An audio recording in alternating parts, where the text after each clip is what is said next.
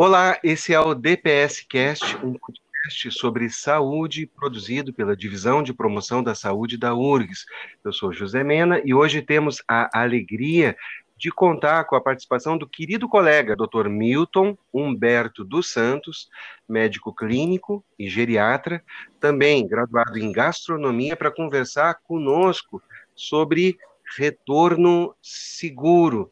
Milton, muito obrigado pela gentileza de estar aqui batendo esse papo com a gente. Eu que agradeço o convite, José Mena. É sempre muito bom estar aqui falando para você sobre algum assunto relacionado à saúde. Perfeito. Uh, dando início, então, ao nosso diálogo, vamos falar sobre a pandemia por coronavírus. Começou ali no fim de 2019, a gente teve, Milton, o ano de 2020, de 2021. Estamos entrando no terceiro ano de enfrentamento dessa realidade, e ao longo desse tempo, muita coisa mudou. Muita coisa mudou em relação ao que a gente sabe sobre o vírus, sobre o comportamento do vírus, e também em relação ao que a gente tem em termos de estratégias de enfrentamento. É, passou um, mais de um ano em que não tínhamos vacina, agora temos. É, então, eu queria fazer a primeira pergunta, é, pensando dentro dessa perspectiva longitudinal. É, Milton, o que, que mudou e o, e o que, que permanece o mesmo em relação ao coronavírus?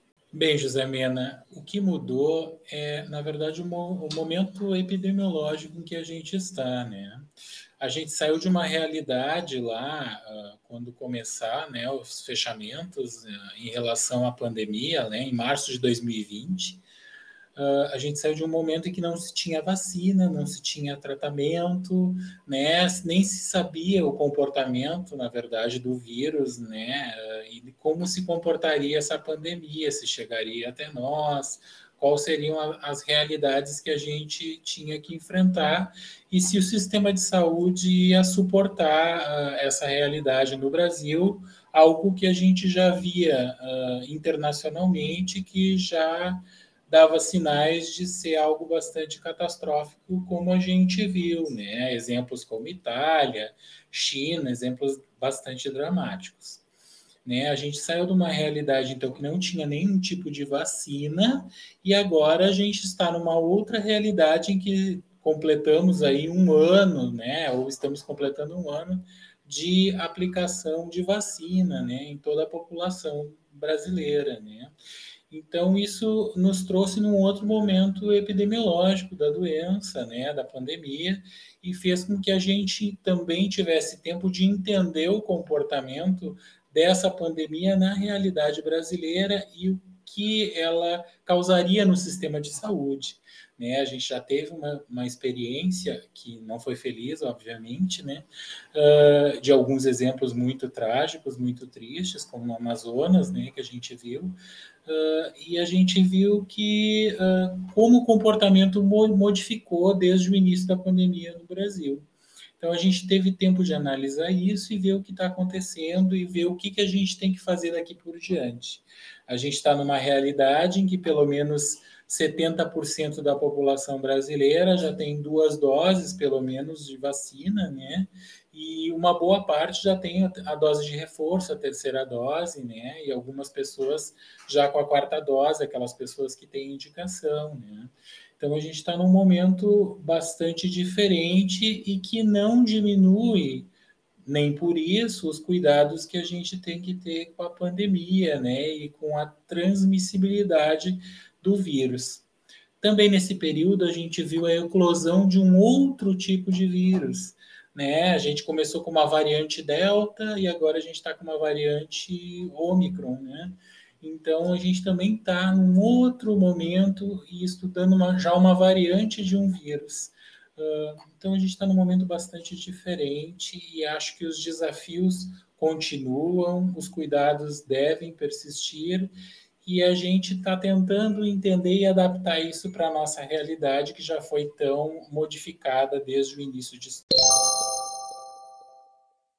Olá, meu nome é Francisca Maria de Freitas Marcelino, sou auxiliar de enfermagem da Divisão de Promoção da Saúde e vou complementar algumas informações que o colega Milton trouxe. As vacinas são fundamentais para o combate de muitas doenças. Elas são responsáveis pela diminuição e até erradicação de doenças graves capazes de causar a morte de pessoas, como por exemplo a poliomielite e o tétano. O SUS disponibiliza várias vacinas gratuitamente para todos, com o objetivo de proteger contra várias doenças infecto-contagiosas, como gripe, sarampo, cachumba, rubéola, pneumonia, Covid-19, entre outras. No ato da vacinação, é entregue uma carteira para o registro de todas as vacinas recebidas com as respectivas doses e datas para as próximas doses. Por isso, é muito importante guardar bem essa carteira. Para a vacinação contra a Covid-19, é disponibilizado pelo Ministério da Saúde, por meio do Conect SUS, o Certificado Nacional de Vacinação Covid-19, que pode ser impresso. É importante salientar que a vacinação é um ato de responsabilidade coletiva. Ao se imunizar contra a doença, você não protege apenas a própria saúde, mas também a de todos ao seu redor. Perfeito, perfeito. E, e dentro, e, de, e, e dentro dessa ideia de adaptar essas informações para a nossa realidade atual, pensando em 2022 e pensando em termos de retorno a atividades presenciais dentro da universidade. A pergunta seria a seguinte: como é possível retornar às atividades presenciais de forma segura, Bem, a gente tem que pensar que a vacinação, embora uh, tenha sido um passo essencial e fundamental nesse, nesse processo para a retomada das atividades presenciais, ela não é a única estratégia que a gente pode usar para diminuir a transmissibilidade desse vírus. Né? A gente tem que usar outros tipos de estratégia. Dentre elas uh, estão ainda né, as tão bem faladas né, e já muito discutidas e mostradas e, né, e, e por aí afora uh, proclamadas, que são diminuir a aglomeração de pessoas, isso é fundamental, né, porque o vírus é uma transmissão comunitária, é de transmissão comunitária, então é muito importante que a gente evite aglomerações, né? E a outra coisa é manter a higienização das mãos, né? Que são uh, também importantes nessa transmissão do vírus. Então, a gente conseguir trabalhar nisso para barrar essa transmissão junto com a vacinação, que é o que vem sendo feito, pode nos ajudar muito. Quando a gente pensa em transmissão e pensa em retorno ao trabalho, retorno às atividades presenciais, às aulas, a gente pensa em estratégias que possam nos ajudar nisso, né? Por exemplo, em relação à aglomeração, a evitar aglomerações, como é que a gente pode proceder? Né? Pensando no ambiente de trabalho, né? dos colegas de trabalho, por exemplo. A gente não deve uh, retirar as máscaras, né? A gente deve manter o distanciamento entre as pessoas, mínimo de um metro e meio entre as pessoas, né? manter o ambiente de trabalho o mais arejado possível, com portas e janelas abertas, né? manter a higienização das mãos, seja através do uso de álcool em gel 70%, né? ou mesmo através da lavagem de mãos de água e sabonete líquido, né? Uh, e secagem das mãos, isso é muito importante uh, a gente viu que muito da transmissibilidade desse vírus e muito da transmissão foram em momentos de alimentação, né, entre os colegas de trabalho. Então, isso é muito importante da gente falar aqui, de frisar que no momento em que as atividades presenciais uh, vão retornando, a gente precisa se alimentar no trabalho em algum momento, fazer um lanche, ou mesmo almoçar, né, ou mesmo tomar um café, e de preferência que a gente faça isso num ambiente adequado, num ambiente arejado, uh, com o um mínimo de pessoas juntas, né? Porque é nesse momento em que as pessoas tiram a máscara, vão se alimentar e começam a conversar e começam a socializar e esquecem e ali nesse momento elas se contaminam. Então, se a gente puder evitar isso, é uma coisa muito importante, evitar essa aglomeração, essa socialização durante a alimentação é muito importante, porque é um momento em que a gente está mais frágil e mais exposto, a gente vai tirar a máscara, né? Então, a gente deve cuidar com esse detalhe e, e dar muita atenção a este momento. Outra coisa bastante importante, além do uso de máscara, é como a gente vai uh, manter essa máscara, né? A gente sabe que a gente tem máscaras do tipo PFF2, que é a N95, que é aquela tipo bico de pato. A gente tem a máscara cirúrgica, né? Aquela que é um, parece um tecido, né? Mais grossinho, assim e temos a máscara de, de tecido, a máscara de pano, né?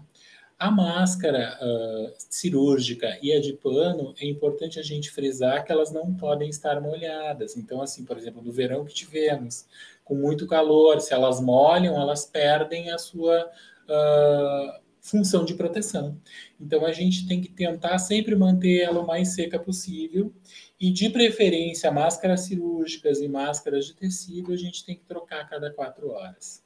Né? Lembrar que quando a gente for trocar essa máscara, a máscara que a gente vai levar para casa para higienizar, uma máscara de pano, no caso, uh, a gente coloque dentro de um, recipiente adequado, pode ser um plástico ou um saquinho de papel, para que ela não fique, porque na verdade a gente teve esse uso, molhou, né? Ela não fique contaminando uh, os nossos, nossos pertences dentro da bolsa, ou enfim, solto em cima de uma mesa, o que não é uma coisa adequada também quando eu vou me alimentar de preferência que eu tenha né, um saquinho, um, saco de papel que eu possa condicionar também é algo importante. Né? E saber que sempre que uma máscara está molhada, independente do tipo dela, uh, ou a gente despreza, no caso da máscara cirúrgica e da PFF2, a N95, ou a gente tem que trocar no caso da máscara de tecido. Isso é bem importante da gente frisar. Também é importante a gente frisar, e acho que não dá para deixar, não dá para esquecer, é em relação à higienização das mãos. Né? Idealmente, a gente teria que lavar as mãos com água e sabonete líquido. Né? Nem sempre a gente consegue, a gente faz uso do álcool, álcool em gel, 70%, que nos protege igualmente, mas o que se fala do álcool gel é que se tu usar cinco vezes seguidas, de preferência a sexta vez que tu lave as mãos né? Então, assim, que na verdade ele é um efeito cumulativo que é interessante em algum momento do ter lavagem de mãos também. Né? Ela é para uma limpeza mais rápida. Uma coisa importante também da gente frisar quando se usa o álcool em gel 70% é que não deve ser colocado uma, uma, quantidade muito grande e as mãos da gente não devem ficar molhadas, porque enquanto molhadas elas não estão com a asepsia correta. Então, isso é uma coisa bem importante. As pessoas às vezes acham que quanto maior a quantidade, mais limpo vai ficar, e às vezes isso não é verdade. Ele tem que secar na tua mão, e isso quer dizer que o álcool em gel teve a sua ação de asepsia, de antisepsia. Perfeito, perfeito. É... São, são várias coisas, né? Que a gente às vezes é, é, sabe em rudimento, mas não percebe alguns pequenos detalhes como esse de na sexta vez, depois de usar o álcool gel, poder fazer a higiene. Perfeito, Milton, muito obrigado. Uma última pergunta. É, é possível que muitas pessoas estejam ansiosas em relação ao retorno presencial. É, faria sentido a gente pensar que esse, é, esse próximo período é um período de adaptação eu acho que tu tem total razão, José Mena, em falar isso. Assim, é, é uma coisa que a gente tem visto bastante, né? A ansiedade crescente das pessoas com o retorno presencial. E não tinha como não ser, uh, visto que as pessoas vêm numa lógica de adaptar, adaptarem suas vidas de um antes trabalho presencial total para depois um trabalho remoto totalmente, né? E agora aos poucos a gente está voltando às atividades presenciais. Então, assim, novamente a vida dessas pessoas vai ter que passar por uma reestruturação, reorganização, né? Uh, para conseguir abarcar esses compromissos que voltarão a ser presenciais, né? Então, não tem como não deixar de ser uh, que a ansiedade cresça muito, né? E, e, questões de saúde mental que já existiam, ou mesmo que não existiam, uh, se agravem ou se mostrem né, de uma forma muito importante nesse processo de retorno. É uma fase de transição de novo. A gente está transicionando uh, para voltar para a atividade presencial. E sempre uma fase de transição é algo que vai quebrar alguns paradigmas, quebrar algumas rotinas que já estão estabelecidas, quebrar alguns hábitos. Então, não tem como ser diferente que as pessoas vão passar por um período de turbulência de novo, né? De um retorno ao que era, mas de uma forma um pouco mais turbulenta, porque elas estão se adaptando a essa nova rotina, essa nova realidade que em breve virá, né? Então, a gente ainda não sabe muito bem, na verdade, quando ela virá, mas ela virá em algum momento e a gente sabe que ela está mais próxima do que longe agora, né? Visto o surgimento da vacinação, visto o comportamento da pandemia, visto tudo que a gente já já ouviu e viu por aí, né? Então, é um período em que as pessoas vão precisar se readaptar com o mundo e com né, os seus hábitos, as suas rotinas, e, é, e, vai ser com certeza um período um pouco mais uh, turbulento, em que as pessoas vão ter que exercitar a sua capacidade de se adaptar, exercitar a sua resiliência, né? exercitar a sua paciência, exercitar a escuta, e por que não exercitar a, né, a cultura da paz que existe consigo mesmo e com os outros, né? para a gente tentar que esse retorno não seja algo tão. Uh, uh, uma experiência tão ruim, assim, e a gente consiga de novo uh, retomar a nossa vida de uma forma que talvez não seja igual ao que a gente tinha antes, mas que também não seja tão diferente. Né? Olá, colegas servidores. Aqui quem fala é Mariana Valzates, psicóloga e atual diretora da Divisão de Promoção da Saúde. Vou complementar as informações trazidas por Milton com recomendações aos gestores e demais servidores em relação à saúde mental para o momento de retorno presencial. É fundamental entendermos que o retorno será marcado pelas medidas de proteção e biossegurança, e também influenciado por pensamentos, emoções e condições psicossociais de cada um. Para promover uma melhor adaptação ao retorno presencial, é fundamental haver momentos que as pessoas possam se expressar. Por isso, marcar momentos presenciais ou virtuais para falar do processo de retorno e do cotidiano de trabalho é especialmente valioso para as equipes. Especialmente no primeiro semestre, após o retorno, é necessário que cada chefia avalie com as suas equipes o andamento e alguma necessidade de trabalho para eventuais adequações. Em paralelo, todos devem estar atentos às sinalizações de dificuldades uns dos outros, bem como às próprias. Ao retornar, o servidor estará avaliando, confirmando ou não sua confiança nos protocolos de biossegurança estabelecidos, as rotinas e demandas físicas, psicológicas e sociais. É normal que nessa volta estejamos cheios de medos, preocupações e ansiedade. Ainda naturalmente encontraremos dificuldades nas adequações e retomada de rotinas de trabalho no formato presencial ou híbrido, Estar atento ao que se sente e também aos colegas. Diminuir a cobrança sobre si mesmo e reconhecer que passamos por um momento atípico. São dicas que podem auxiliar nesse período. Lembre-se que, se houver um sofrimento intenso ou uma excessiva dificuldade de adaptação, deve-se buscar ajuda profissional. A Divisão de Promoção da Saúde realiza acolhimento psicossocial aos servidores da URGS. Você pode encontrar informações de como acessar o serviço no nosso site. Continue se cuidando e vamos construir juntos um retorno mais saudável. Perfeito, Milton. Não posso deixar de fazer a conexão entre o que tu falaste há pouco sobre a questão da vacinação é, e algo que foi trabalhado na primeira temporada do, do nosso podcast, é, um dos episódios trata justamente do tema da vacinação. A gente convida todos os colegas da universidade a escutá-lo. Milton, muito obrigado pela tua participação.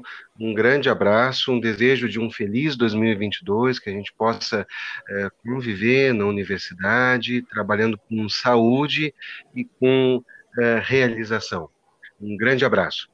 Eu agradeço muito, José Mena, e espero assim e desejo a todos os colegas e todos os ouvintes do nosso podcast que o seu retorno, que a sua vida rumo né, à normalidade, a essa nova normalidade que vem se aproximando, seja da forma mais uh, tranquila possível, que as pessoas possam se reencontrar, possam se reabituar, uh, e que a ansiedade em relação a encontrar outras pessoas uh, com certeza vai estar presente, mas que a gente tem que pensar que também a gente passou por momentos bastante difíceis uh, no Brasil e no mundo, e em casa, em todos os lugares, e a gente uh, continua aqui, está junto, e isso é muito importante, que a gente possa construir este, este novo caminho de uma forma que seja uh, mais amena para todos nós e mais uh, profícua para que a gente possa trabalhar, produzir e levar a nossa vida. Milton, muito obrigado e um forte abraço. Esse foi o primeiro episódio da segunda temporada do DPS Cast. Além do episódio sobre as imunizações e vacinas que a gente mencionou há pouco, nós tivemos na primeira temporada, por exemplo, um episódio sobre autocuidado, foi o primeiro episódio do DPS Cast. Ali falamos, por exemplo, sobre a importância do indivíduo, do próprio indivíduo, na busca por uma vida mais saudável, enfrentando pressões sociais para comportamentos de risco, buscando informação de qualidade, modificando hábitos nocivos e também reforçando sua própria confiança em realizar algo de forma bem sucedida. No episódio 2, exploramos o mundo das imunizações, das vacinas, no episódio 3, conhecemos formas de exercer o, o cuidado e o autocuidado dos ambientes de trabalho. No quarto episódio, aprofundamos noções de autocuidado tanto na saúde física como na saúde mental. No quinto episódio, mergulhamos nos mecanismos do sono e dos sonhos, revelando seu papel significativo na saúde das pessoas. No sexto episódio, conversamos sobre cultura de paz com o professor Adular Koch. E na segunda temporada do DPS Cast, que começa com este episódio, os episódios mensais vão ser publicados na primeira segunda-feira de cada mês. Lembramos que cada episódio é lançado nas plataformas de streaming e também fica hospedado no portal Lumina da nossa universidade. Agradecemos a atenção, mandamos um abraço.